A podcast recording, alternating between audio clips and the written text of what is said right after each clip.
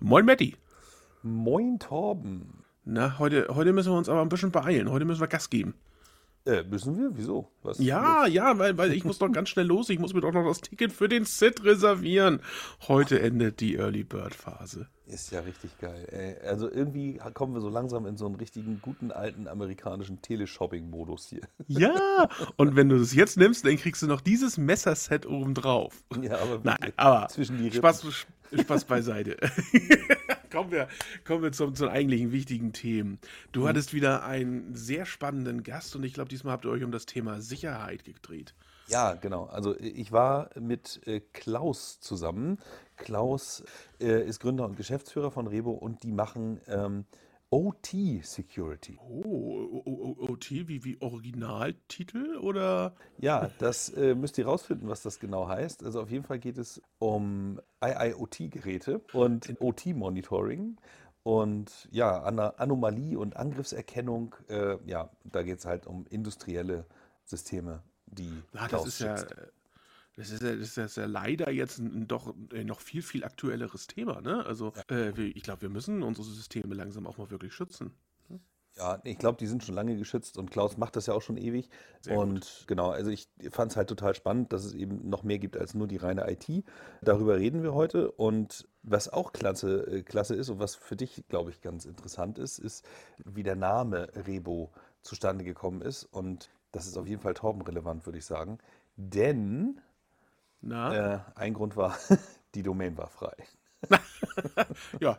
ja, genau. Ich glaube, Klaus war auch noch irgendwie Mitautor bei Utility 4.0, ne? Ja. Oliver genau. äh, Doleski hat das äh, mit rausgebracht. Und da apropos, ein, auch eine kleine Preview, wir sind wirklich wie eine amerikanische Werbung. Ja. Äh, Im November wird ein weiteres Buch äh, von dem guten Oliver rauskommen. Und wir beide zusammen mit Toto und mit Eike durften dort auch ein Kapitel äh, beisteuern. Ich glaube, wir können das jetzt einfach schon mal raushauen. Ähm, mehr liest ihr nachher bei LinkedIn. Ich wollte sagen, mehr liest ihr bei LinkedIn, weil ich glaube, es gibt äh, noch nicht mal einen Link, den wir in die Shownotes tun können. Aber wir können auf jeden Fall nochmal reinschreiben, dass wir äh, mitgeschrieben haben. Alles klar, dann wünsche ich euch jetzt sehr viel Spaß mit Klaus und mit Matti in der Folge 2.5. OT Security für kritische Edge Devices und IIoT. What? Ja,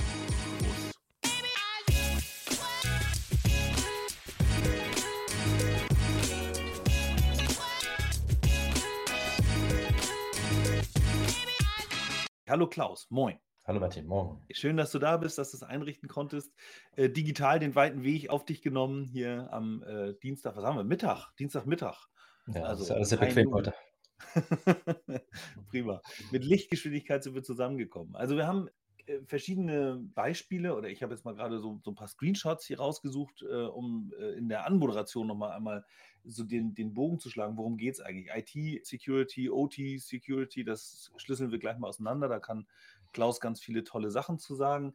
Wir haben mal so als, als Beispiel, ich habe hier irgendwie vom 1.10.21 gab es eine Meldung, Stadtwerke Wismar gehackt. Dann haben wir äh, am 20.04.22 äh, hat der Bayerische Rundfunk über eine Ransomware Attacke bei der Reitzner AG und den Donaustadtwerken berichtet.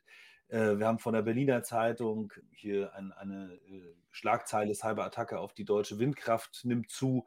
All diese ganzen äh, Geschichten sind eben nicht ganz neu. Also wir haben das nicht erst, dieses Phänomen seit Anfang 22 oder so, obwohl es jetzt verstärkt auch in den Medien ist, sondern die Dinge sind schon alt und Klaus kümmert sich auch schon seit einigen Jahren darum. Und ja, genau, Klaus, wer bist du? Wo kommst du her? Was machst du eigentlich im Detail? Äh, und wie bist du da eigentlich reingeraten? Genau, also heute bin ich äh, Geschäftsführer bei der Rebo. Ich habe die auch mitgegründet 2014 und die Rebo kümmert sich ausschließlich um das Thema OT Security. Äh, eben nicht um IT Security. Ich glaube, es lohnt sich dann nochmal über diese Abgrenzung zu sprechen, weil das wichtig ist, weil OT mhm. immer noch ein relativ neuer und häufig nicht ganz klar definierter Begriff ist. Ja. Äh, mein Hintergrund und auch der Hintergrund in meinem Team, auch im Gründungsteam, ist allerdings eher die klassische IT-Security. Wir hatten, bevor wir die Rebo im Jahr 2014 gegründet haben, eine andere Firma, äh, mit der wir Firewalls gebaut haben, also ganz klassische Firewalls, wie die in IT-Umgebungen eingesetzt werden, um dort äh, das Böse rauszuhalten und quasi äh, die, die, die, die Kommunikation von innen nach außen, von außen nach innen zu regulieren. Und dieses Wissen haben wir mitgebracht und haben uns dann aber diese speziellen Anforderungen eben im OT-Bereich angeschaut und das ist das, was die Rebo heute tut. Okay.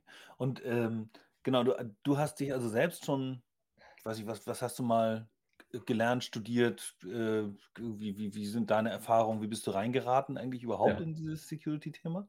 Ich bin tatsächlich äh, ausgebildeter Informatiker. Ich habe auch hier in Leipzig vor vielen, vielen Jahren mal Informatik studiert, Mhm. habe mich in einem praktischen Teil immer schon mit Netzwerken beschäftigt.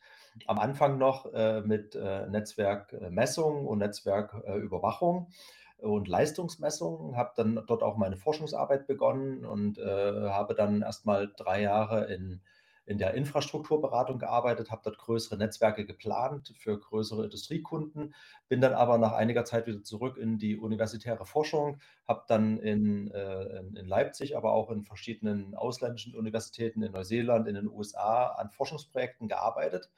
Und dort ist dann auch im Jahr 2005 so ein bisschen als Nebenprodukt meiner Forschungsarbeit eine Idee entstanden, äh, die ich dann Mhm. mit äh, Kollegen am Lehrstuhl und mit einem Studenten und einem Schulfreund, der Betriebswirtschaft studiert hat, äh, in Mhm. die Tat umgesetzt äh, habe. Und da haben wir im Jahr 2005 unsere erste Firma gegründet. Hatte damals nur am Rande was mit Security zu tun. Da ging es auch eher um Netzwerk, Leistungsmessung und Leistungsoptimierung.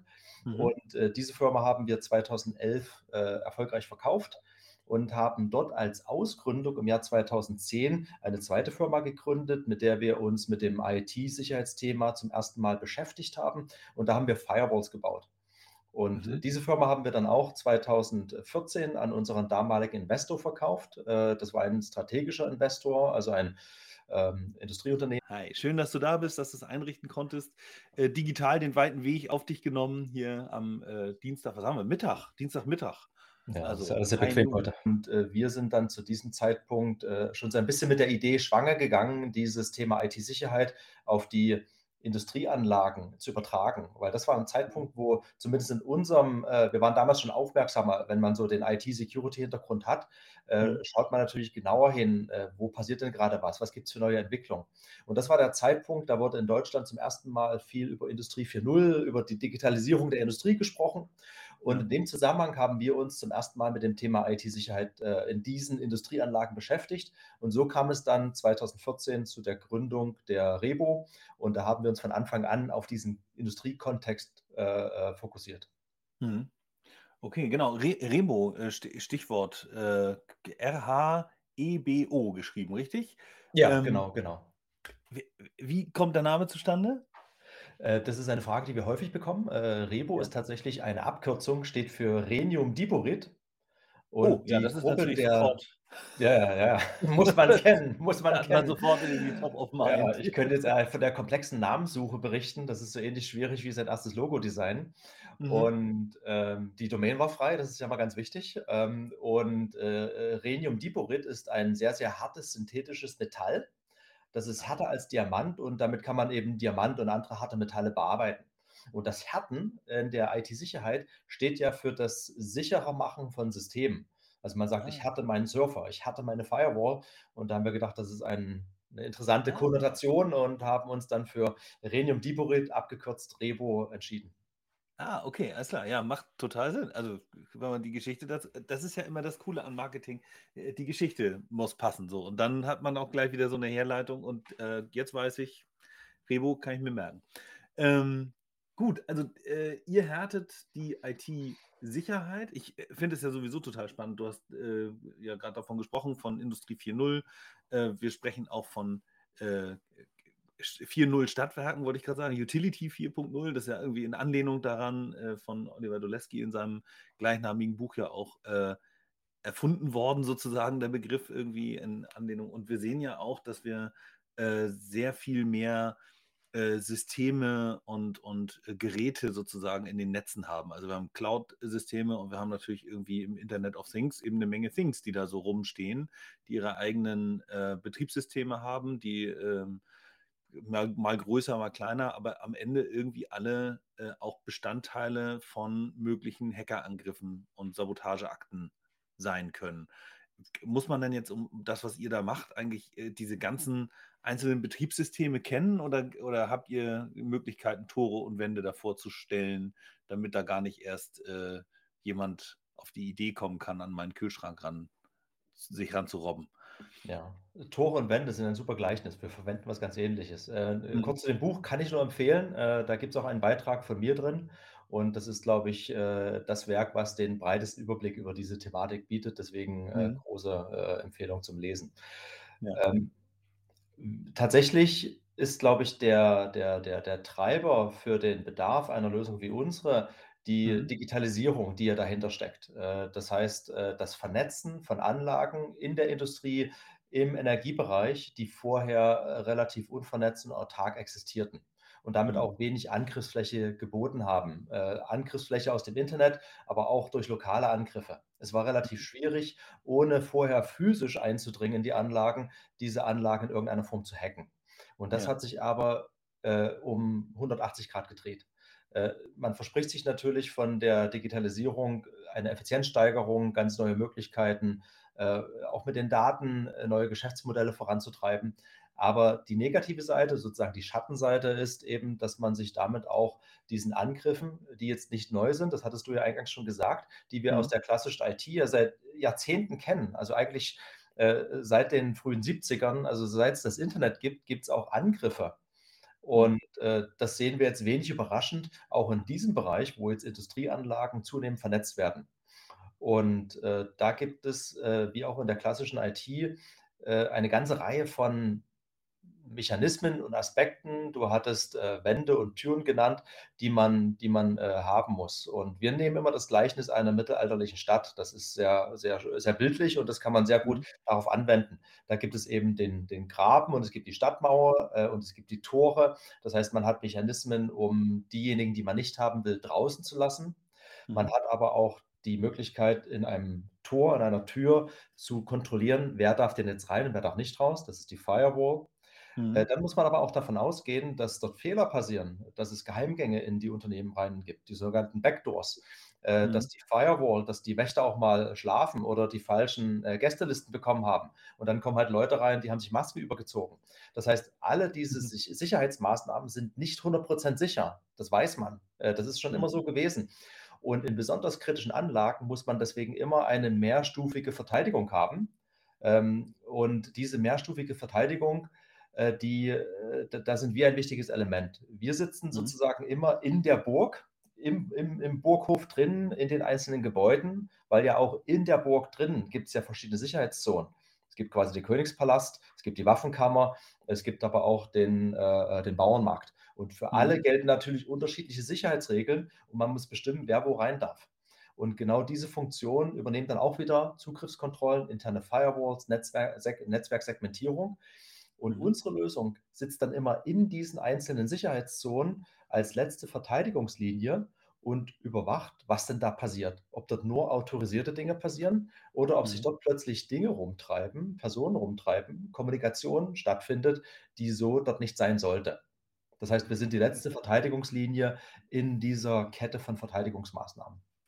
Okay, also ihr kümmert euch dann äh, von der Firewall sozusagen bis hin zur letzten Verteidigungslinie oder ist das jetzt eine spezielle Ausrichtung auf diese letzte Verteidigungslinie?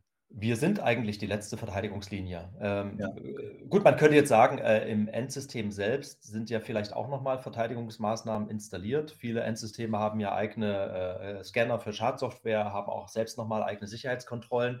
Hm. Aber das Wichtige ist, dass wir auf der Innenseite der Firewall sind. Das heißt, wir sorgen nicht dafür, dass der Angriff draußen bleibt, sondern wir mhm. sorgen dafür, dass der Angriff, der trotz dieser anderen Sicherheitsmaßnahmen trotzdem noch durchkommt, dass der mhm. erkannt werden kann.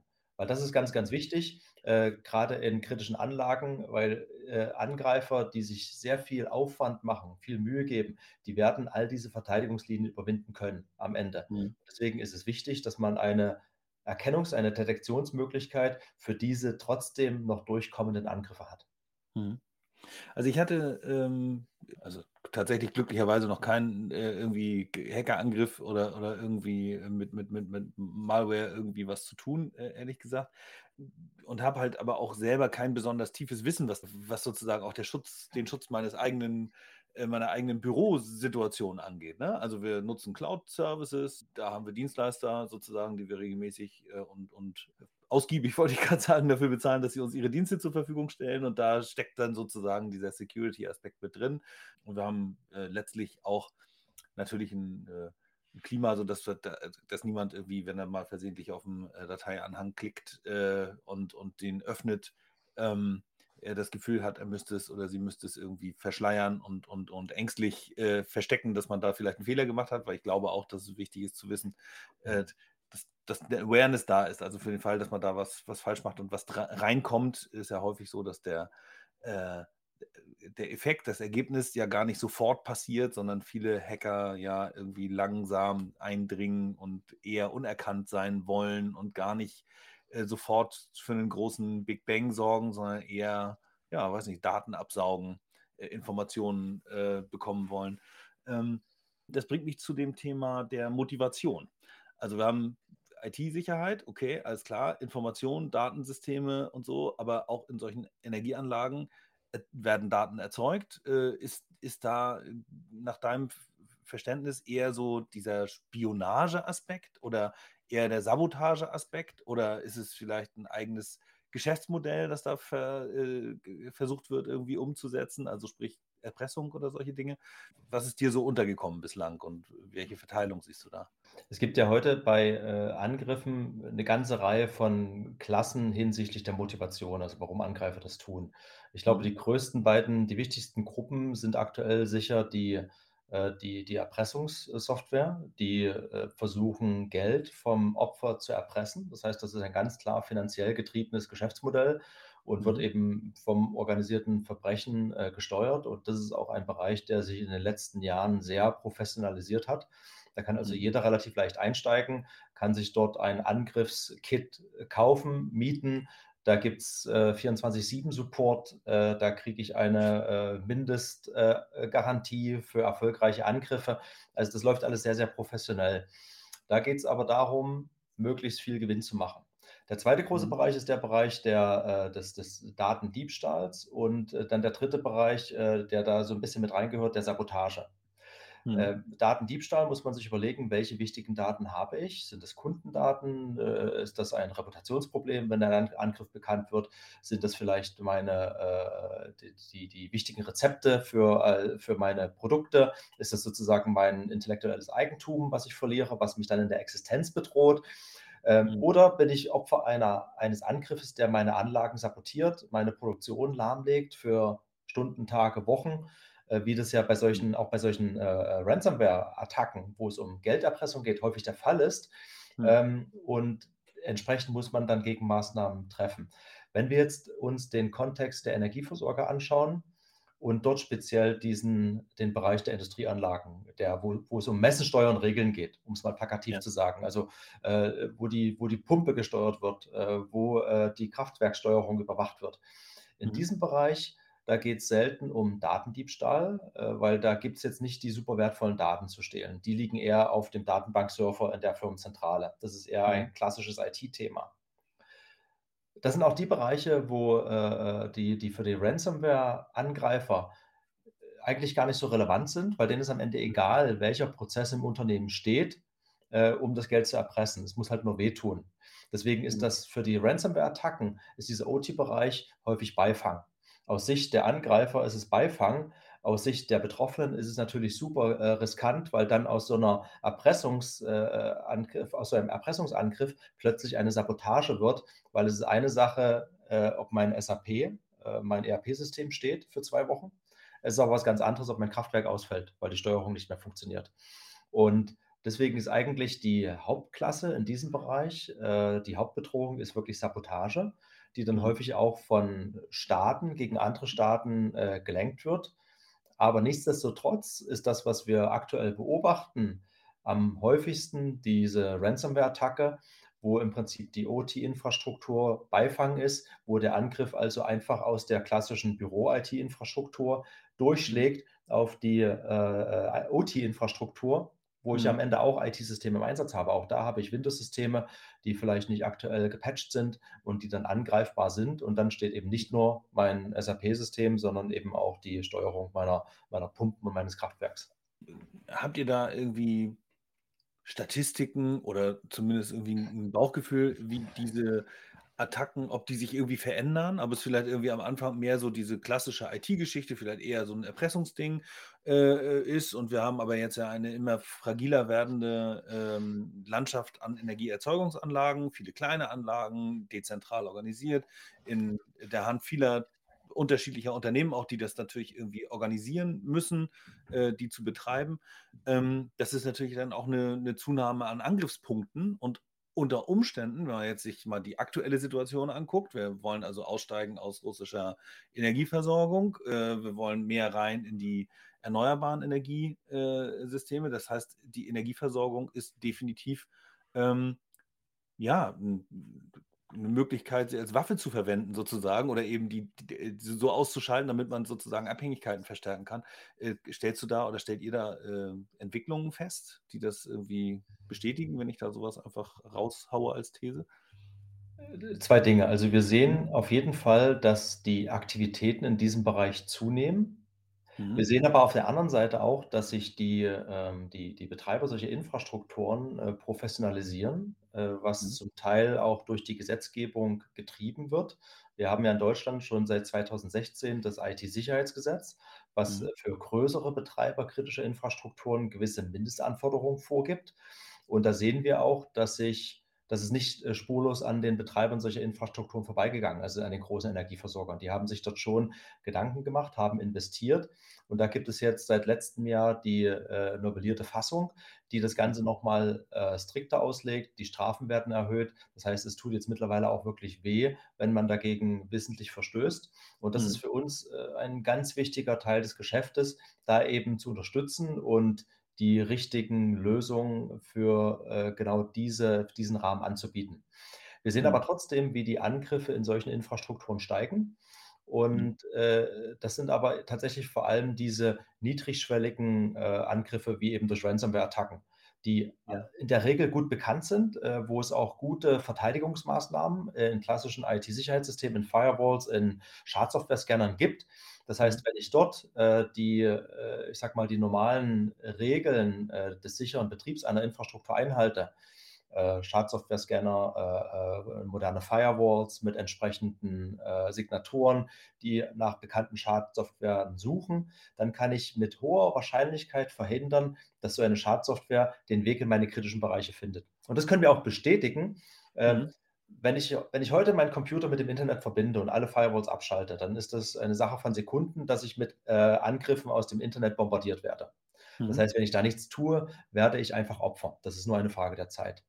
In dem OT-Bereich bei den Anlagen ist es aber so, dass wir eben tatsächlich in geschützten Bereichen sitzen, wo diese Maßnahmen, diese Schutzmaßnahmen effektiv wirken.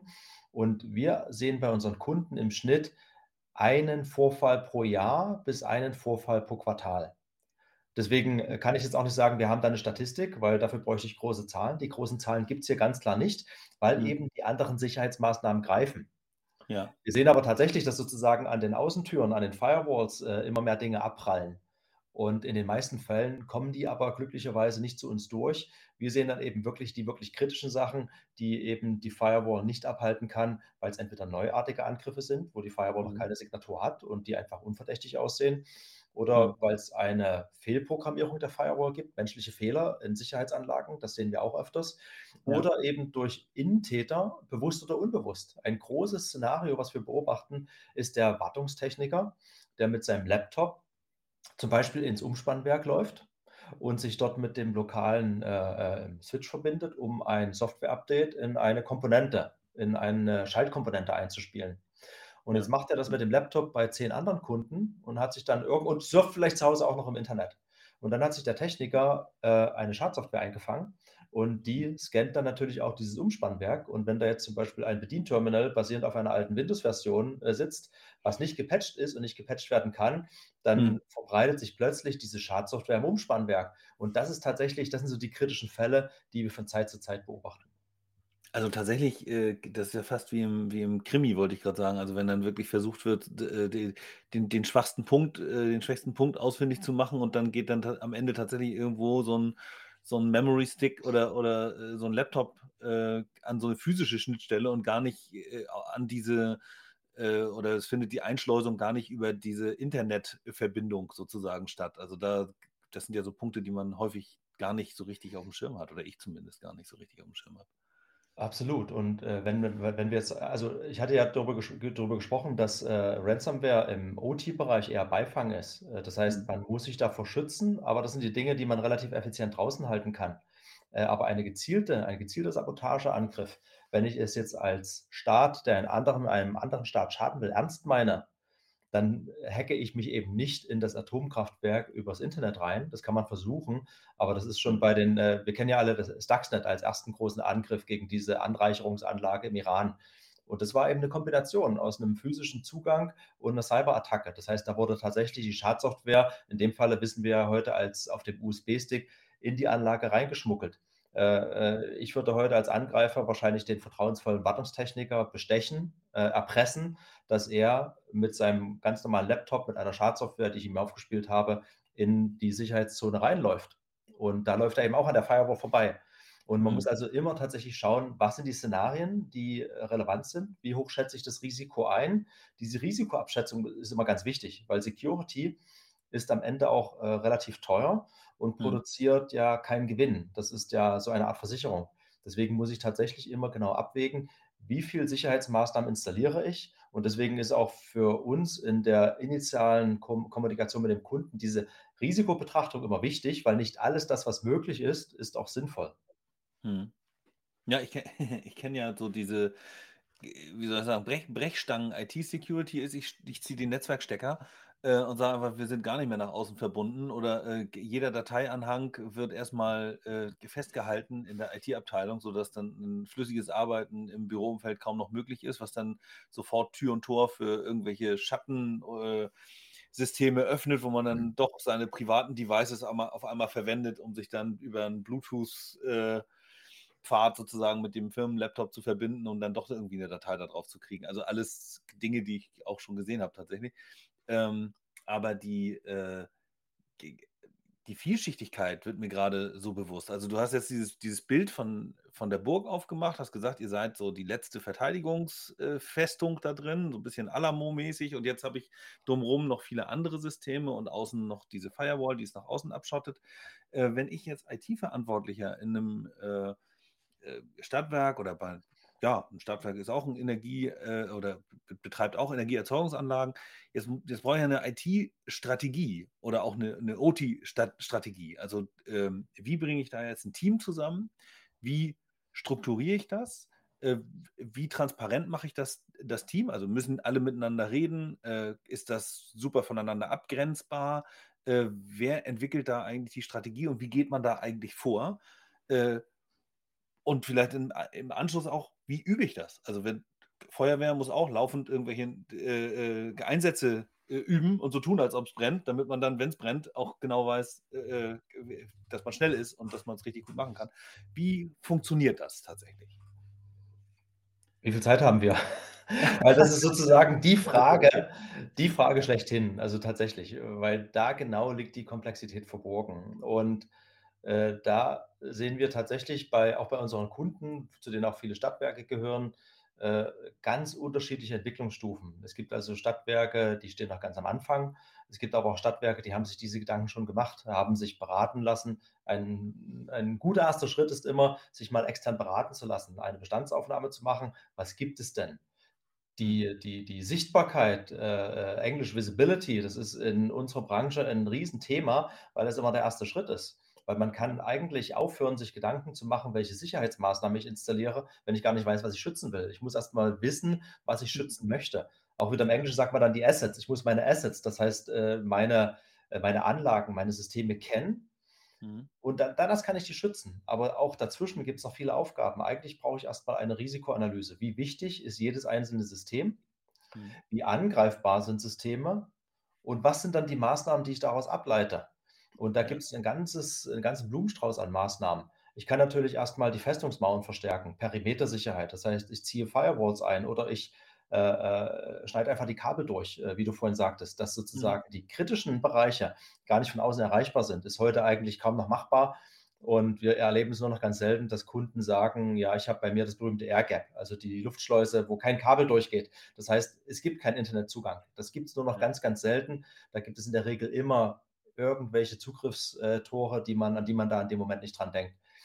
Aber wenn man diese Risikoanalyse dann getan hat, dann muss man eben auch überlegen, was sind die verschiedenen Maßnahmen. Und da gibt es wirklich sehr, sehr viele. Da äh, Firewalls äh, aktualisieren, einbauen, dann aber auch die Systeme aktualisieren und patchen, sicherstellen, dass die alle eine aktuelle Software haben.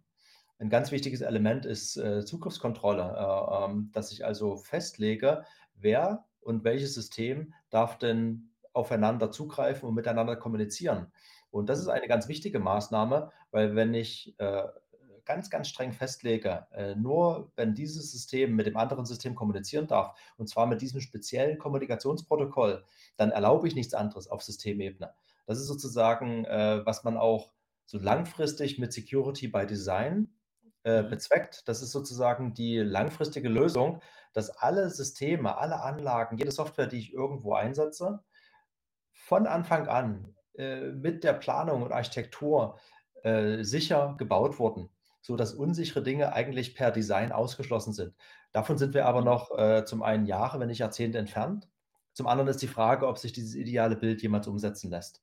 Und wir sehen uns tatsächlich dann so ein bisschen als ein wichtiger Baustein, der eben sicherstellt, dass das, was vielleicht noch an Lücken da ist, dass das erkannt wird weil es wird immer Lücken geben. Man wird es nie schaffen, alles und jeden zu überwachen. Und wir überwachen dauerhaft die Kommunikation, die immer noch stattfindet, stattfinden darf und auch stattfinden muss.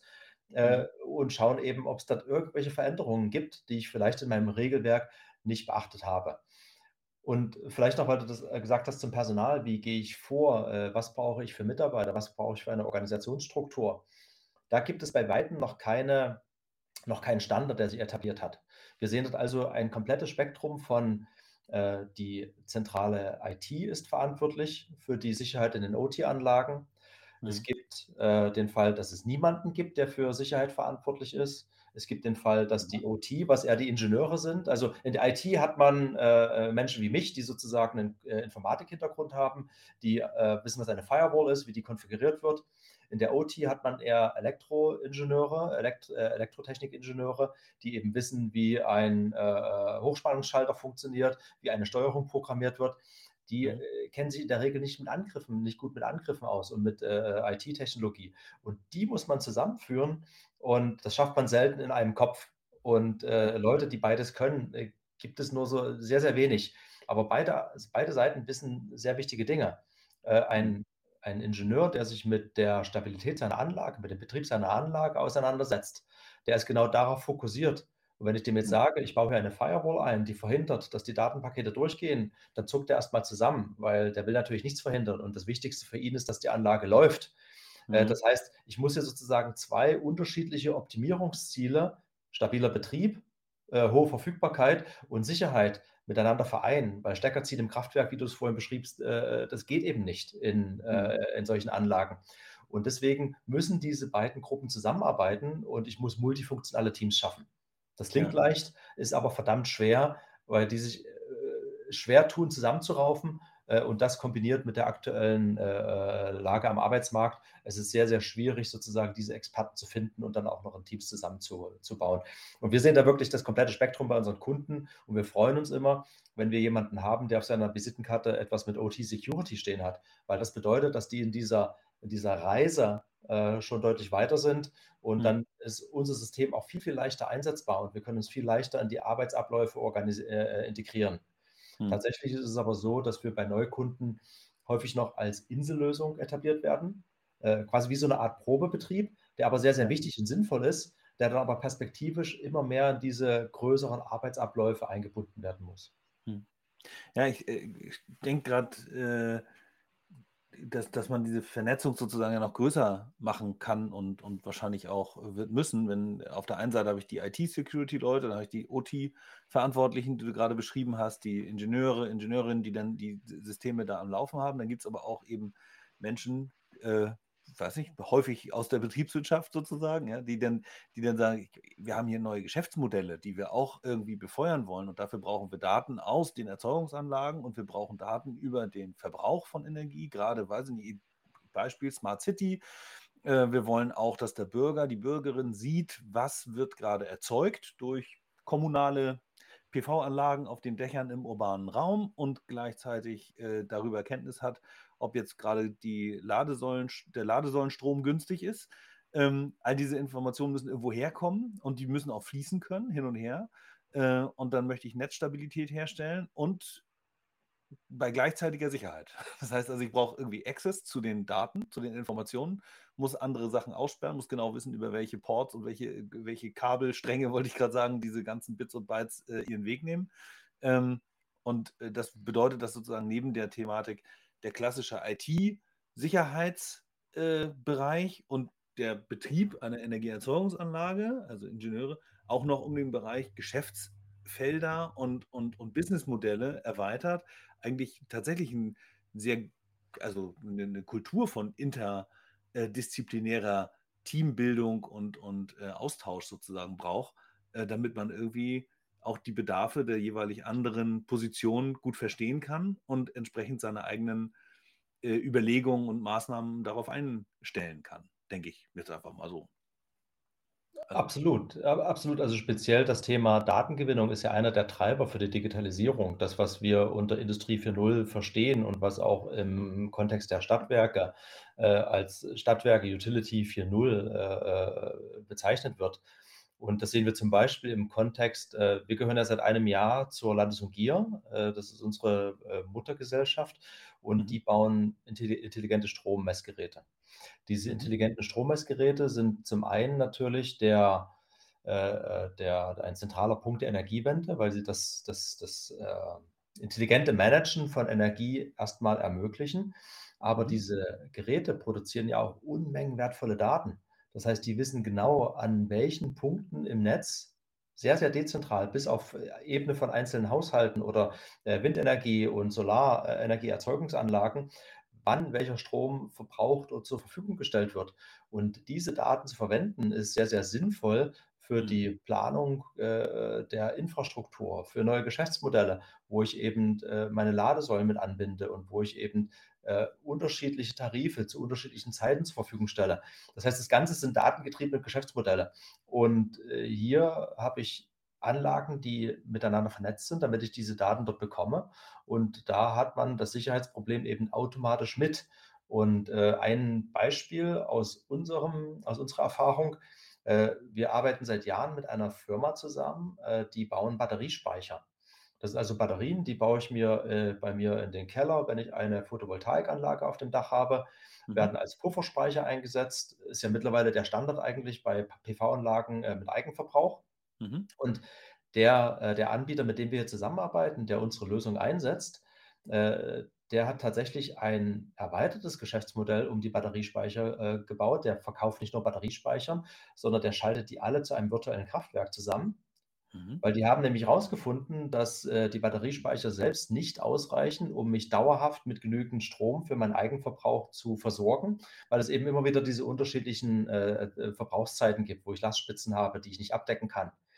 Die haben aber herausgefunden, im Schnitt äh, äh, puffert die Batterie 150 Prozent des Bedarfs, nur eben nicht immer zur richtigen Zeit.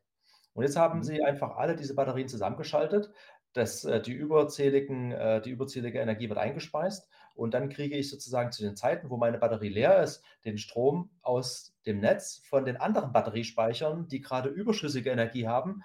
Und so können die sich quasi autark über das Netzwerk von diesen Batteriespeichern versorgen. Wenn man sich aber die Situation vorstellt, dass ich jetzt 100.000 von diesen Batteriespeichern in Deutschland installiert habe ähm, und die sind alle, die sind alle vernetzt miteinander, weil die müssen ja kommunizieren, die müssen ihren Status austauschen. Äh, mhm. Ich kriege da auch eine Smartphone-App als, als Nutzer, als Endverbraucher, wo ich die, die Batterie steuern und überwachen kann. Das ist natürlich ein Angriffspotenzial Und wenn ich als Angreifer, äh, also wenn ich eine Batterie hacke, jetzt bei mir die zu Hause, dann ist das für mich bloß ärgerlich, wenn die ausfällt. Aber das ist keine Katastrophe. Aber ja. da die alle die gleiche Hardware und die gleiche Software haben, kann ich als Angreifer ja, wenn ich eine gehackt habe, potenziell alle kontrollieren. Und wenn ich jetzt 50 oder 100.000 Batterien mit einer bestimmten Leistung unter meine Kontrolle bringe und die jetzt alle gleichzeitig von äh, Strompufferung auf Stromeinspeisung schalte, dann gibt es dort Frequenzstörungen und dann kann ich tatsächlich damit das Stromnetz eines ganzen, ganzen Landes ein, angreifen. Und das habe ich bei all diesen Anlagen, das habe ich bei Batteriespeichern, die immer mehr äh, verteilt zum Einsatz kommen, das habe ich aber auch bei Ladesäulen. Äh, an Ladesäulen hängen am Ende auch sehr leistungsfähige Batterien, mit denen ich genau das Gleiche machen kann. Und viele reden ja heute auch von Vehicle to Grid, äh, dass also auch meine Autobatterie ja. als äh, Pufferspeicher dient und dass ich auch tatsächlich wieder Energie zurückspeisen kann ins Netz, wenn sich das finanziell lohnt, wenn das Geschäftsmodell dahinter das hergibt. Und auch mhm. da habe ich wieder das Sicherheitsproblem, wenn ich als Angreifer alle Tesla-Ladestationen äh, äh, angreifen kann und die steuern kann. Da habe ich natürlich eine riesen Macht in der Hand, äh, das Stromnetz damit anzugreifen. Ja. Ja, stimmt. Ich würde gerade sagen, dass äh, die, der Gedanke, also früher oder später werden wir da hinkommen, dass auch die, die Autobatteriespeicher ähm, wieder zu Einspeisern werden können. Also da haben wir eher regulatorische Gründe und, und, und vertragliche Gründe, die irgendwie aktuell noch gegen sprechen. Aber aus Netzstabilitätsgründen glaube ich, dass das sehr sinnvoll ist. Aber es muss alles geregelt werden und das funktioniert halt äh, also auch technisch geregelt werden. Und das funktioniert halt nur durch Datenaustausch. Und der muss dann wiederum sicher sein. Ja. Ich stelle mir das auch gerade äh, vor, dass dieser Gedanke, also wir dürfen ja sagen, wer das ist, mit dem du da arbeitest. Also wenn du das sagen willst, darfst du das gerne machen. Ähm, der, äh, der Gedanke, diese, diese Batteriespeicher zusammenzuschalten, ist ja sicherlich auch keiner, der jetzt äh, solitär nur für dieses eine Unternehmen gilt, sondern da wird es bestimmt auch noch andere geben, früher oder später. Ich weiß gar nicht, ob es die aktuell gibt, aber die auf einen den gleichen Gedanken kommen und sagen, okay, wir haben hier dann einfach verteilte Speichersysteme, die wieder, wiederum Energieerzeugungsanlagen sein können, wenn man so will. Ja, ja, das ist naheliegend. Also wir arbeiten hier, der, den Hersteller dürfen wir tatsächlich nennen, das ist Sonnen, äh, ein Hersteller aus Deutschland, äh, der mit genau dieser äh, spezifischen Geschäftsidee sehr, sehr erfolgreich geworden ist, äh, ja dann auch von Shell akquiriert wurde und äh, bei Shell Teil der Strategie ist, der größte äh, äh, Elektrizitätsanbieter der Welt zu werden, was man gar nicht denkt, wenn man heute an Shell denkt. Also auch in ja. diesen Konzernen läuft natürlich diese, diese Transformation, diese Energiewende. Und dieses Geschäftsmodell ist schon relativ einzigartig, äh, weil was wir häufig beobachten in solchen äh, erneuerbaren Energieanlagen ist, dass die Verantwortlichkeit sehr, sehr verteilt ist. Ähnlich wie die Anlagen selbst. Äh, das mhm. heißt, nehmen wir mal eine Windenergieanlage. Da habe ich den Hersteller der Turbinen. Äh, vielleicht hat er sogar Zulieferer von Komponenten, da sind die Steuerungskomponenten drin. Dann habe ich den Betreiber des Windparks und ich habe den Besitzer des Windparks. Alle haben ein gewisses Interesse an der Sicherheit der Anlagen, aber keiner fühlt sich äh, ultimativ dafür verantwortlich, weil jeder sagt, und wir haben das tatsächlich durchexerziert. Der Betreiber sagt, äh, naja, ich kaufe das ja bei dem Hersteller, der ist für Sicherheit zuständig, der hat die entsprechende Zertifizierung. Äh, mhm. Der Besitzer sagt wieder, der Betreiber macht's und so ist das sozusagen ein Zirkelschluss. Und in dem Falle äh, Sonnen hatten wir hier den Fall, dass Sonnen äh, das virtuelle Kraftwerk quasi selbst betrieben hat. Das heißt, die sind Hersteller und Betreiber dieser riesigen Infrastruktur in einer Einheit und damit mhm. gab es niemanden, auf den die zeigen konnten. Und deswegen war hier so klar von Anfang an, dass man hier was tun muss. Und deswegen ist das für uns auch ein super Modell, äh, was eben zeigt, wie man solche auch hochverteilten Anlagen sehr effizient überwachen kann. Hm. Aber stimmt, also du sagst da gerade was ganz äh, äh, Schlaues. Also die konnten die Verantwortung auf niemanden sozusagen schieben und dann war klar, muss man halt selber machen. Ähm, ich bin zum Beispiel äh, Mac-Nutzer und es gibt natürlich auch eine Menge Leute, die ich kenne, die eben PCs nutzen. So. Und ich hatte halt als Mac-Nutzer habe ich halt irgendwie seit Jahr und Tag eigentlich überhaupt gar nicht diese Notwendigkeit äh, gehabt, irgendwie ähm, Malware und, und, und IT-Security-Geschichten auf meinem Rechner laufen zu haben, weil es da einfach gar keine Attacken gab. Also zumindest ein paar Jahre lang nicht. Äh, die Systeme, die häufiger eingesetzt werden, sind häufiger auch äh, Ziel von solchen Angriffen. Ähm, andererseits glaube ich, dass die, äh, dass die Benutzer äh, Convenience sozusagen bei, bei, bei Apple einfach noch einen anderen Stellenwert hat als bei, bei PC-Geschichten. Und die, da, da gibt es ja auch eine IT- äh, Sicherheit eingebaut, keine Ahnung, eine Firewall oder so. Also die machen mich halt irgendwie, die, die entlasten mich, weil sie mir zumindest den Eindruck geben, sich darum gekümmert zu haben. Äh, ist sowas nicht auch irgendwie denkbar? Ich weiß jetzt gar nicht, ob das wirklich stimmt, ehrlich gesagt. Also äh, keine Ahnung, ob da überhaupt eine Sicherheit drinsteckt in der Kiste, die ich hier vor mir habe. Ähm, aber, aber ist sowas vielleicht ein denkbares Szenario, dass man sagt, eine Seite sollte sich sozusagen diese Verantwortung nehmen und einfach sagen, wir machen hier, wir, wir entwickeln hier vielleicht Standards sogar, äh, auf deren Basis wir ähm, eine Mindest, ein Mindestmaß an Sicherheit herstellen schon mal und euch sozusagen damit auch einen, einen Vorteil bieten und sagen, okay, du musst jetzt nicht mehr weiter darüber nachdenken. Also das Thema ist gelöst und ich mache es mir auch als äh, oder zum, zum Marketingvorteil. Ist, sind solche Bestrebungen denkbar und vielleicht sogar schon in Umsetzung? Ja, absolut, absolut. Ähm, also äh, wir haben äh, zwei äh, Geschäftsmodelle, die wir als Revo auch betreiben. Wir helfen zum einen Endkunden, Energieversorgern, Stadtwerken, indem wir dort unsere Lösung als Monitoring-Lösung platzieren, um eben solche Angriffe in der existierenden Infrastruktur zu erkennen. Wir lizenzieren aber auch unsere Software als Softwarekomponente, die in äh, äh, Geräte, Systeme, Anlagen anderer Hersteller integriert werden kann, um genau diese Funktion einfach aktivieren zu können. Siehe das Beispiel der Sonnenbatterien. Und das machen wir mhm. nicht nur mit den Sonnenbatterien, sondern wir haben viele, einige Kooperationen mit Herstellern von Komponenten aus ganz unterschiedlichen Bereichen, womit man dieses ähm, System sozusagen einfach mitgeben kann. Die Herausforderung hier ist, äh, der Apple-Vergleich hinkt insofern, weil Apple hat es insofern einfach, das ist ein relativ geschlossenes Universum. Äh, ich ja. habe Hardware und Software, die werden kontrolliert von Apple und es ist relativ leicht, so ein geschlossenes Universum zu sichern. Äh, wenn ich mir jetzt eine Industrieanlage oder ein Umspannwerk bei einem Energieversorger anschaue, finde ich dort äh, immer Komponenten vieler verschiedener Hersteller, die ganz unterschiedliche äh, Software haben, zum Teil auch mhm. in unterschiedlichen Zeiten installiert wurden. Und diese Heterogenität ist halt die Herausforderung für die Cybersicherheit. Und deswegen äh, ist Standard schon wichtig, äh, aber idealerweise hat man es dann so, dass man bestimmte Funktionen als Basisfunktion in den Komponenten eingebaut hat. Zum Beispiel so eine Monitoring-Funktion, wie die unsere Software bietet. Aber man braucht immer ein unabhängiges System, was sozusagen diesen, diesen Gesamtblick, diesen Schirm über diese Anlagen drüber spannt und Hersteller unabhängig für die Sicherheit in diesen heterogenen, komplexen Anlagen sorgt. Das heißt, mhm. äh, dieses Apple-Modell werde ich dort leider nie umsetzen können, aber äh, die wesentlichen ersten Schritte, sozusagen Integration von, von, von Standard-Sicherheitsfunktionen in die einzelnen Systeme, macht es natürlich viel einfacher und ökonomisch auch viel günstiger, dann darüber so ein äh, Gesamtsystem zu etablieren.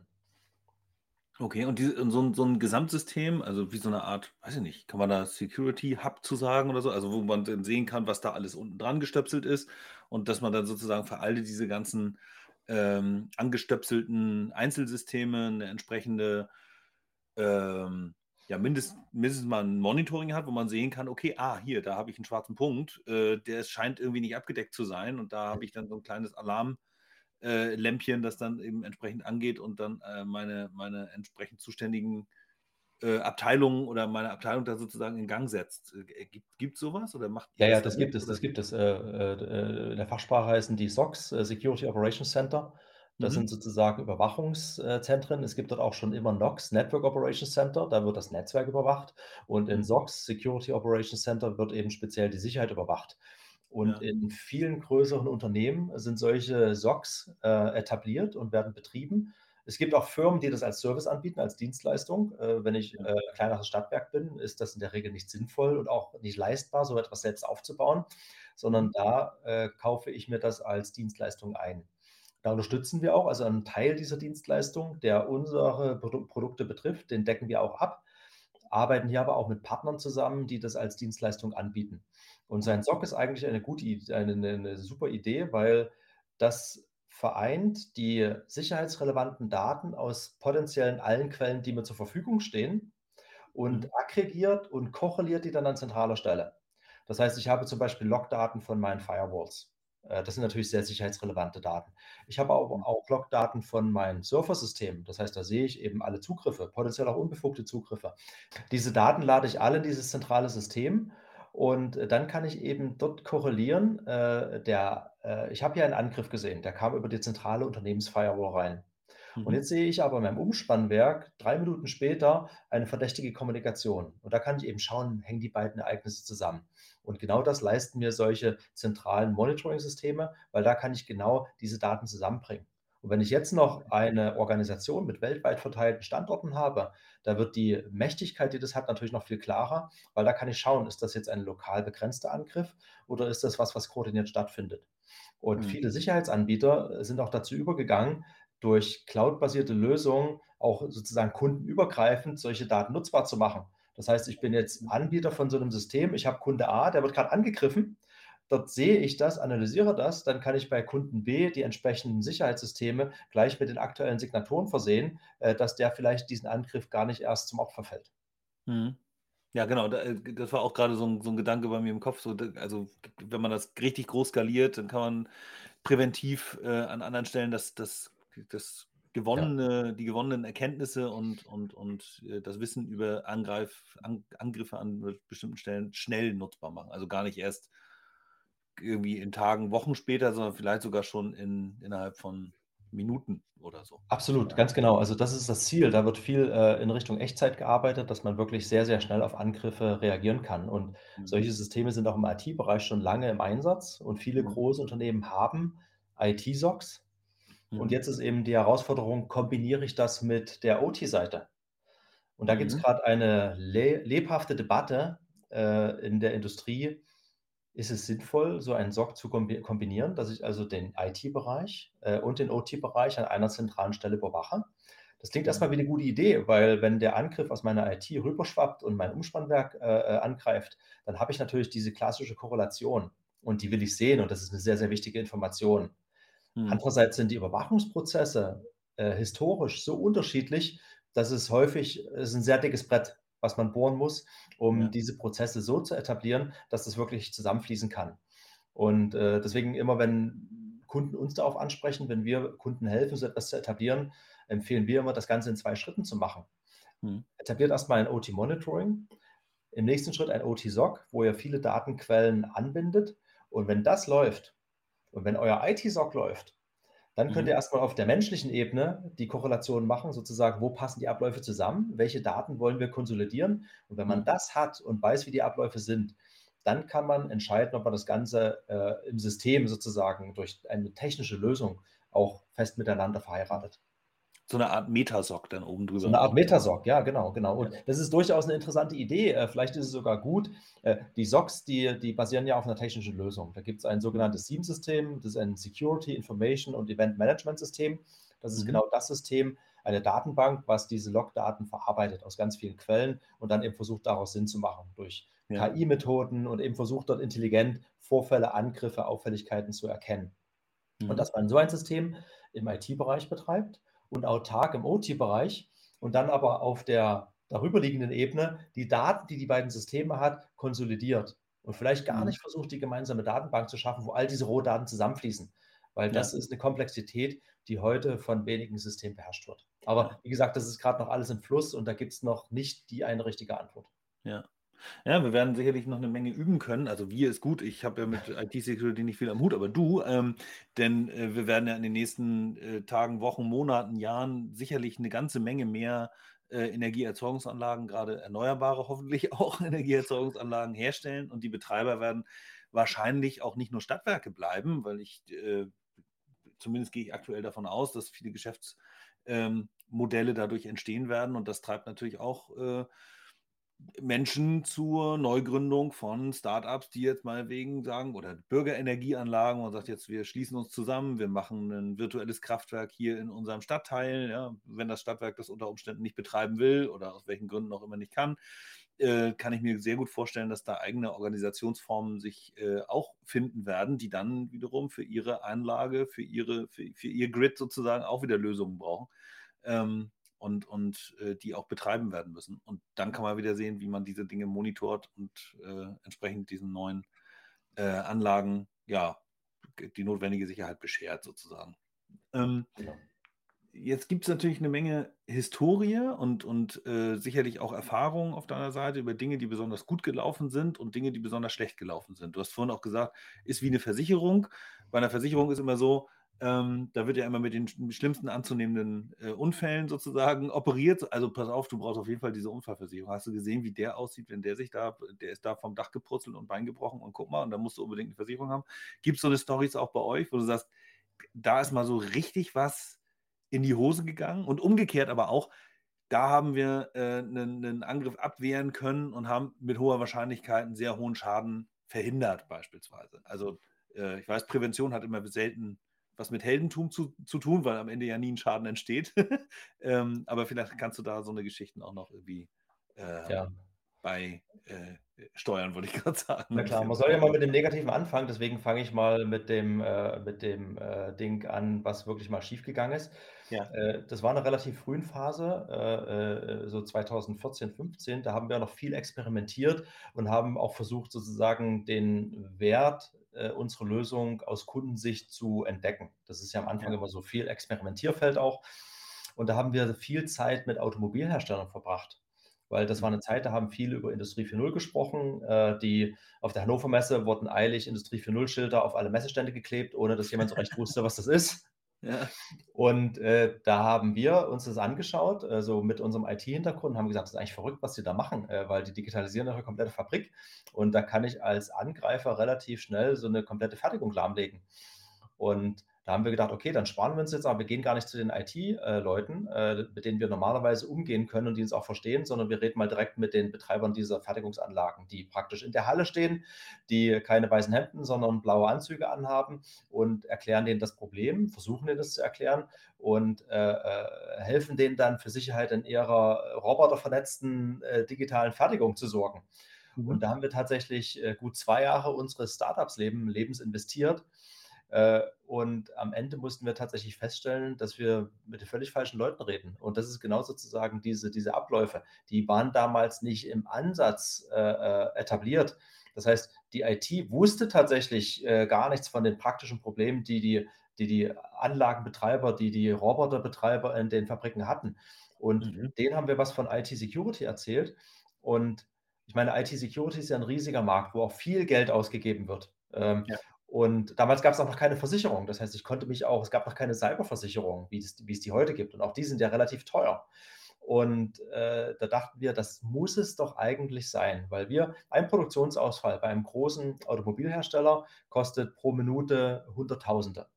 Das mhm. heißt, wenn da die Fertigung für mehrere Tage steht, habe ich relativ schnell Ausfallkosten von mehreren Millionen Euro, die sich da aufsummieren. Und am Ende haben wir aber festgestellt, dass die Investitionsbereitschaft dort eher im wenige tausend Euro Bereich liegt, äh, weil man den Nutzen dieser Lösung einfach nicht gesehen hat, weil äh, wir waren sozusagen zu früh. Das ist häufig so ein Fluch, den man als Startup hat. Man hat eine Idee, die ist eigentlich richtig, aber wir haben ein Problem adressiert, was einfach nicht da war. Äh, das hat mhm. niemand beobachtet. Und ein Problem, was theoretisch zwar in der Zeitung steht, aber was im Alltag nicht beobachtet wird, das ist eben nicht greifbar. Und bei harten Investitionsentscheidungen wird dann einfach gesagt, gibt es kein Budget dafür. Und das war so rückblickend so einer der größten Fehler, den wir gemacht haben, sozusagen zur falschen Zeit am falschen Ort zu sein. Hm. Und um mal was Positives zu sagen, das ist ja. sozusagen auch wieder, wir haben über Versicherung geredet. Äh, man muss tatsächlich sagen, äh, viele unserer Kunden setzen unser Produkt als Versicherungspolice ein. Die hoffen, dass das nie anspringt, äh, dass es nie notwendig wird, auf eine, ein Ereignis, was unser System meldet, zu reagieren. Das ist der Idealfall. Und das ist natürlich auch irgendwie unbefriedigend, weil man dann nie beziffern kann, hat sich denn mein Investment gelohnt. Und deswegen mhm. haben wir eigentlich von Anfang an viel Aufwand reingesteckt, dass das Produkt auch noch einen Zusatzmehrwert hat, dass ich damit auch so meinen technischen Betrieb im Alltag realisieren kann. Weil ja. wir überwachen die komplette Kommunikation, das heißt, wir sehen alles, was bei uns vorbeifliegt oder eben auch nicht, äh, um mhm. eben den Sicherheitsvorfall, wie auch immer der reinkommt, zu erkennen. Dass wir dabei sozusagen auch das komplette Netz überwachen, implizit mit, das war uns am Anfang gar nicht bewusst. Und da haben wir gesagt, okay, jetzt bauen wir hier einfach so die Standard-Netzwerk- äh, äh, äh Status- und Gesundheitsüberwachungsprozesse mit ein. Wir schauen mhm. eben, fließt der Datenverkehr regelmäßig, kommt es zu Staus, gibt es Verbindungsabbrüche und Ausfälle, dass man eben auch so im Alltag das Ganze überwachen kann. Und mhm. das realisieren viele unserer Kunden nicht. Wir werden tatsächlich gekauft für diese Cyberversicherung. Und wir hatten aber letztens einen Kunden, ein relativ großer Energieversorger mit äh, so knapp unter einer Million äh, Kunden.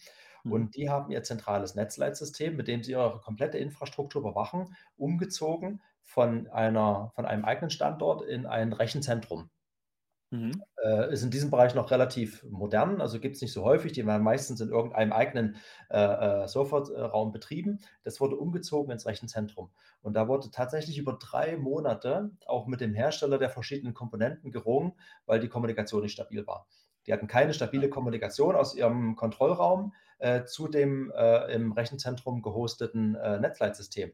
Und mhm. da haben wir dann irgendwann gesagt, äh, naja, hängt doch mal unser System, was bei dem Kunden schon existierte, noch im alten Leitsystem, hängt es doch mal in das neue Leitsystem und schaut euch das mal an. Und innerhalb von wenigen Stunden, wir haben dann bei der Analyse geholfen, hat man entdeckt, dass dort äh, bestimmte Protokollinkompatibilitäten auftraten, die ah. über diese lokale Verbindung äh, nie zum Tragen kamen und die dafür gesorgt haben, dass man dort drei Monate lang diesen Fehler nicht gefunden hat. Und da kann man sich vorstellen, drei Monate Fehlersuche, was das kostet, mit ja, mehreren Herstellern, die alle gesagt haben, wir sind es nicht, das müssen die dort sein.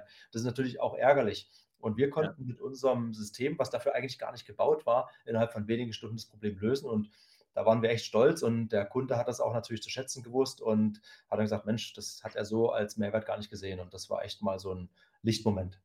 Ja, ja, ich äh, stelle mir das sogar richtig äh, manchmal so als äh, frustrierend vor, wenn du jetzt irgendwie, du sorgst da sozusagen für Sicherheit und das springt halt nicht an. Also es gibt halt nie den Moment, wo du, wo du wirklich ja. sagen kannst, hey, jetzt habe ich dir aber, weiß ich nicht, einen Schaden von zweieinhalb Millionen Euro irgendwie verhindert oder sowas. Ähm, was ja häufig gerade so der Betriebswirt in so einem Unternehmen gerne oder im Controlling wird man ja gerne irgendwie mal sehen, was, was kriege ich denn eigentlich für die Taler, die ich da ausgebe. So, ne? Und genau, wenn nichts genau. passiert, dann ist man vielleicht irgendwie auch eher geneigt, sich da nicht mit zu beschäftigen. Ähm, bringt mich zu der anderen Frage nochmal, was die, wir hatten ja vorhin auch diese Verbindung aus äh, IT, OT äh, und, und gerade so das Zusammenbringen der, der äh, Köpfe und, und Gedanken, die da irgendwie im Zusammenhang stehen und auch der Geschäftsmodelle. Äh, wie viele Geschäftsführer von Unternehmen, bleiben wir bei der Energiewirtschaft, kümmern sich so aktiv, bringen sich ein, sind interessiert an diesen Themen von IT-Security? Kannst du das, äh, kannst du da so ein Gefühl zu äußern? Jetzt kann ich nur ein Fettnäpfchen treten. Also ich kann da nur aus eigener Erfahrung berichten. Äh, ich mhm. war tatsächlich viel, jetzt in letzter Zeit weniger, weil unser Vertriebsteam auch gewachsen ist, aber in den ersten Jahren war ich viel auch bei Kunden unterwegs. Mhm. Und ich kann da nur aus meiner Erfahrung berichten, die besten Termine mit Abstand waren die, wo die Geschäftsführung dabei war, als mhm. diejenigen, die am Ende das Budget ausgeben, die das Problem auch verstehen müssen und wissen, warum man diese Lösung investiert. Das waren auf jeden Fall die besten Gespräche. Äh, ansonsten ist das heute, wenn, wenn das sozusagen äh, stärker in den Alltag integriert ist, dann hat man da auch Prozesse, wo man, wo sich die Geschäftsführer nicht mehr direkt drum kümmern, äh, wo das mhm. durch Freigabeprozesse passiert. Äh, mein Bauchgefühl, so basierend auf den Interaktionen mit Kunden in letzter Zeit ist, dass die Geschäftsleitung so vielleicht in 30 Prozent aller Fälle direkt involviert ist und in 50 Prozent der Fälle indirekt beteiligt und Entscheidungen trifft und mhm. vielleicht in 20 Prozent der Fälle von dem ganzen Thema gar nichts mitbekommt. Mhm. Wenn, wir müssen ja auch sehen, also viele unserer Kunden sind äh, äh kritische Infrastruktur nach ja. aktueller Gesetzgebung. Das heißt, am Ende steht dann auch der Geschäftsführer in der Haftung. Das heißt, da kann sich eine Geschäftsführerin gar nicht mehr leisten, sich dieses Themas nicht anzunehmen. Deswegen ja. gibt es da in diesem Bereich eine quasi hundertprozentige Aufmerksamkeit. Aber wenn wir in Richtung Stadtwerke gehen, die dann eben kleiner sind, in einer 50, 100.000 Einwohner Kommune, ist das durchaus manchmal ein Thema, wenn da der Geschäftsführer aus der Politik äh, Quereinsteiger ist mit wenig technischem Hintergrund, da geht es einfach unter im Alltag. Und da ist mhm. es wirklich wichtig, das Team zu haben, was dieses interne Bewusstsein auch schafft. Ja. Ja, mein, also mein subjektives Gefühl äh, ist eben, dass der IT-Security-Bereich einfach nicht so eine große Rolle spielt und, und häufig eher so als, äh, als Bremse äh, empfunden wird und so und das, und das deswegen sozusagen eher äh, ja auch, auch, auch so ein bisschen negativ konnotiert ist das Ganze irgendwie so. Da, ja, wir wollen jetzt was Neues ausprobieren und dann ach, da haben wir wieder so ein, so ein Security-Thema und dann kommen wir da nicht so schnell voran oder so. Ähm, und äh, umgekehrt, glaube ich, wird dann eher ein Schuh draus, wenn man das aktiv sozusagen im, im cross-funktionalen Team irgendwie bespricht und sagt, okay, das und das mal haben wir vor, dann kann man da eben halt Lösungen finden und dementsprechend, glaube ich, gehört da, mhm. gehört da mehr äh, Interoperabilität Interoperabilität sozusagen auch ja. in, die, in die Köpfe. So, ne? Ein schönes Wort. Ähm, ja, super. Also äh, ich, ich finde es ja insofern auch ganz spannend. Ist natürlich immer ein bisschen man hat immer so ein kleines bisschen diesen Nerd-Faktor drin, wenn es um IT-Security geht. Ähm, ich glaube aber, wie gesagt, dass da noch ein größeres Verständnis sicherlich gut tut und dass auch diese Verbindung auch gerade hin zu Geschäftsmodellen äh, gut tut und auch so ein bisschen dieses Gefühl von Convenience, also wenn IT-Security so gut ist, dass der Anwender, die Anwenderin einfach überhaupt keine Sorgen damit hat, dann ist sozusagen perfekt. Ob dieser perfekte Zustand jemals herstellbar ist, ist ein anderes Thema.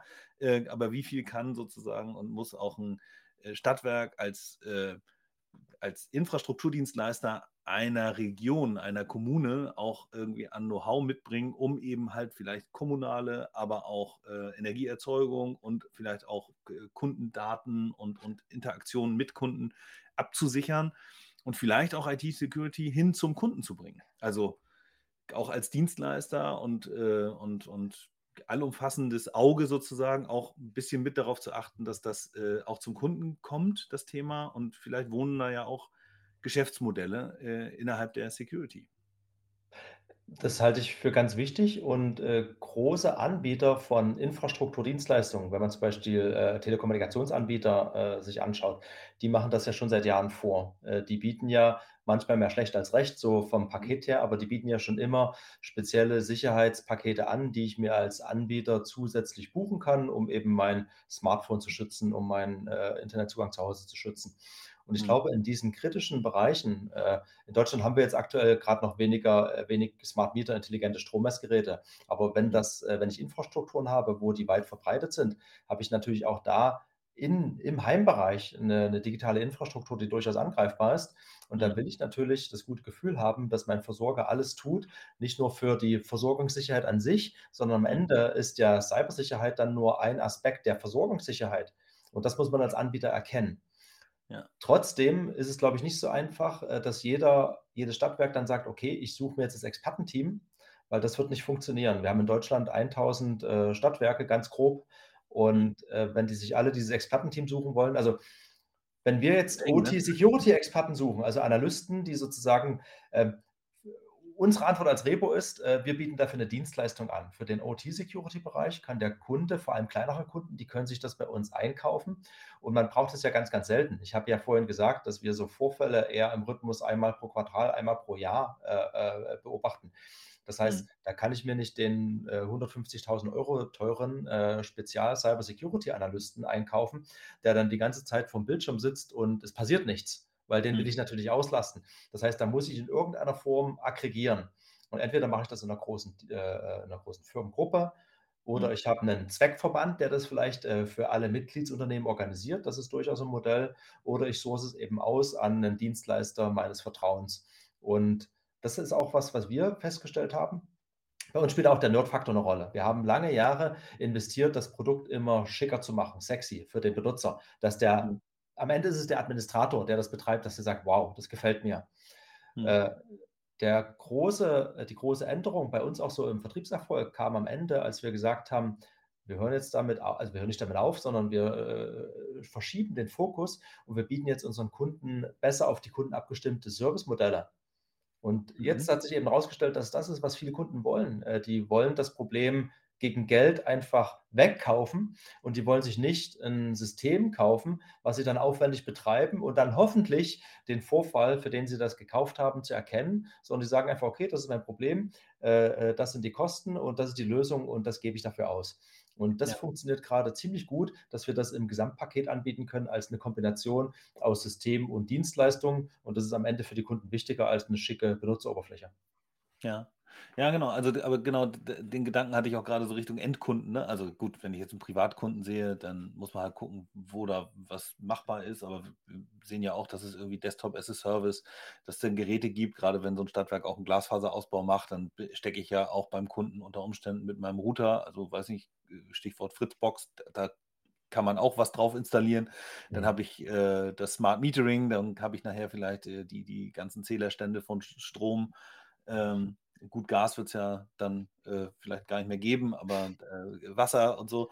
Äh, das heißt also, diese Informationen kann ich dann eben abgreifen ähm, und wieder zur Verfügung stellen und muss für die Sicherheit äh, äh, ja, die Sicherheit dafür auch ge gewährleisten, also dass diese Daten äh, nicht, nicht irgendwie abgesogen werden oder irgendwo in, in falsche Hände geraten.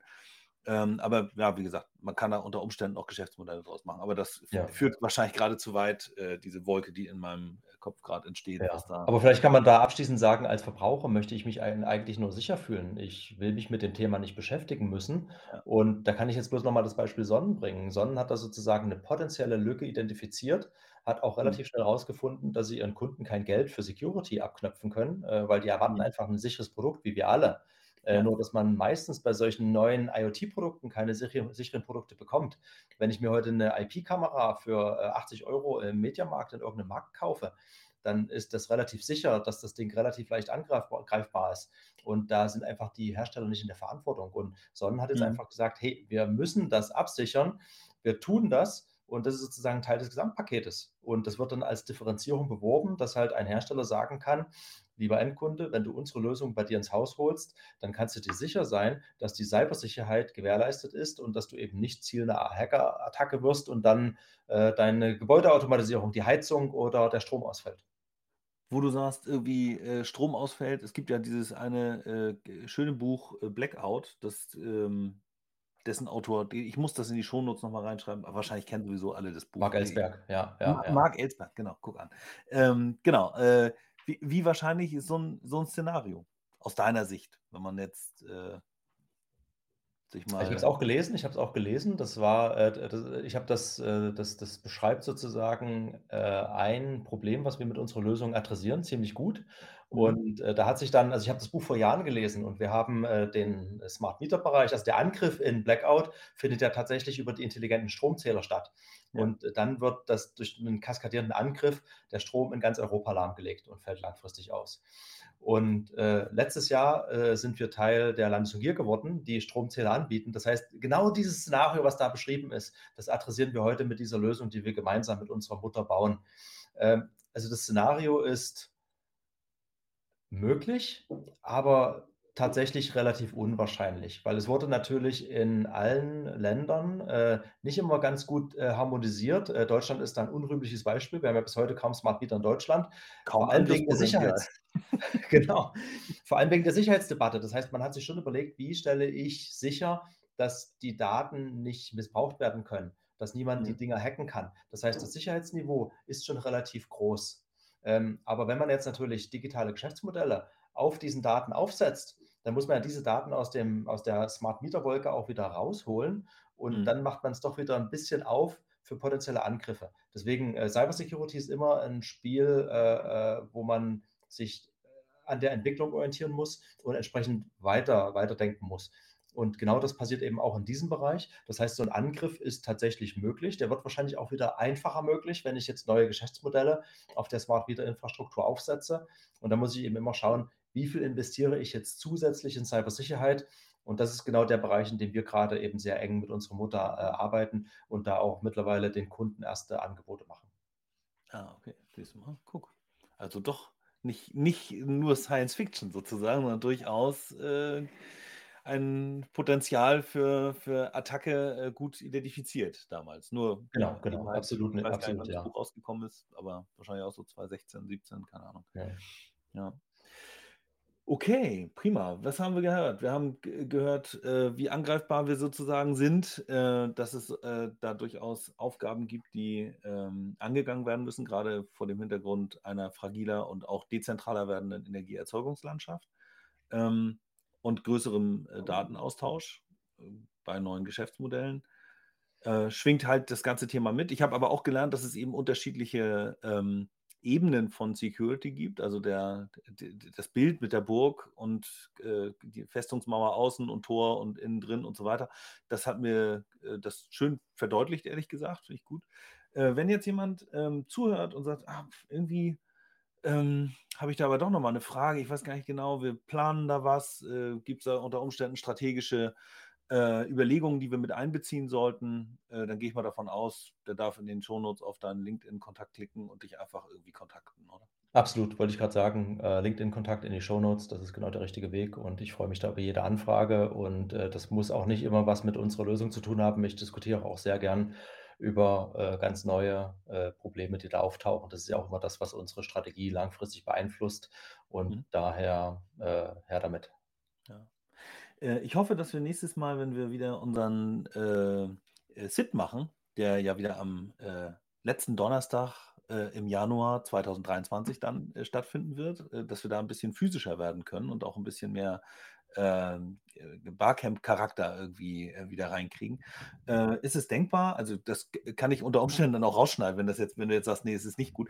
Ähm, aber ist es denkbar, dass du, äh, dass man da vielleicht so eine Art kleinen äh, Workshop oder so eine kleine ähm, Session macht, wo man vielleicht irgendwie mit ein, zwei anderen IT-Security-Leuten, die sozusagen vor oder nach dir sitzen in der Strategie, wie auch immer man das dann zusammen äh, assembelt, aber dass man da irgendwie mal eine Session macht, die sich eben um IT-Sicherheit dreht für unsere lieben Stadtwerkerinnen und Stadtwerker?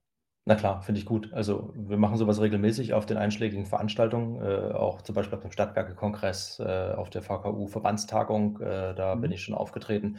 Insofern sehr gern. Äh, ich würde immer schauen, dass wir da äh, kontroverse Themen finden, dass es dann auch zu einer Debatte kommt. Äh, Mhm. aber da habe ich große Lust drauf, würde ich gern machen. Ja, super, cool, freut mich sehr.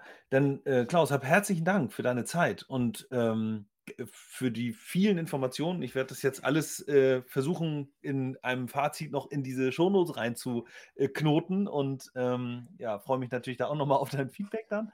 Äh, wenn wir jetzt nichts vergessen haben, weiß nicht, Frage, haben wir was vergessen? Möchtest du noch was Aus meiner Sicht loswerden? nicht. Also ich glaube, wir haben da ziemlich umfassend aus allen Richtungen diskutiert. Äh, hat Ja. mir auch großen Spaß gemacht. Äh, danke für die Einladung. Ähm, gern wieder und wie gesagt, für die Veranstaltung stehe ich auch zur Verfügung und ich freue mich auch auf Kommentare und äh, würde dann auch Fragen, na klar, wenn es welche gibt, die direkt beantworten. Ja, super, klasse. Dann, ja, hab herzlichen Dank und dann wünsche ich dir noch eine äh, ganz tolle Woche und ja, dann äh, hören wir ganz bald wieder, würde ich sagen. Genau, absolut. Vielen Dank, dir auch und bis demnächst. Bis dann. Tschüss. Ciao, ciao.